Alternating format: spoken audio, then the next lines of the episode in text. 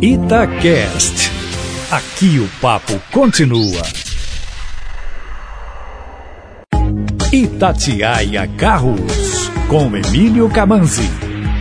Emílio Camanzi, hoje dia de responder dúvida de ouvinte. E o Gilmar Ritt disse que ano passado o carro dele deu uma pane no início do período chuvoso, mais ou menos nessa época.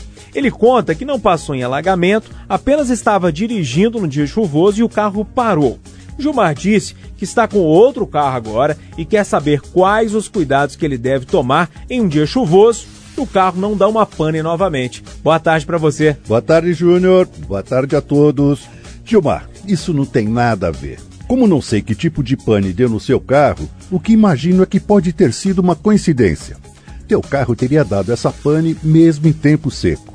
A não ser que ele estivesse com algum componente ou fio do sistema elétrico sem proteção por deteriorização ou quebra e acabou causando um curto-circuito em algum sistema por causa da água que porventura possa ter sido jogada no compartimento do motor. Enfim, os carros são projetados para circular em dias chuvosos sem nenhum problema.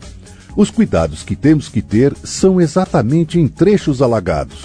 Por exemplo, se a lâmina d'água não ultrapassar a metade da roda, dá para prosseguir em velocidade moderada para que a água não seja jogada para dentro do compartimento do motor, o que pode ser aspirada pelo sistema de admissão e jogada para dentro do motor, causando o temível calço hidráulico. Caso essa lâmina ultrapasse a metade da roda, é conveniente não arriscar, pois a chance disso acontecer é muito maior, resultando em um belo prejuízo para consertar o motor.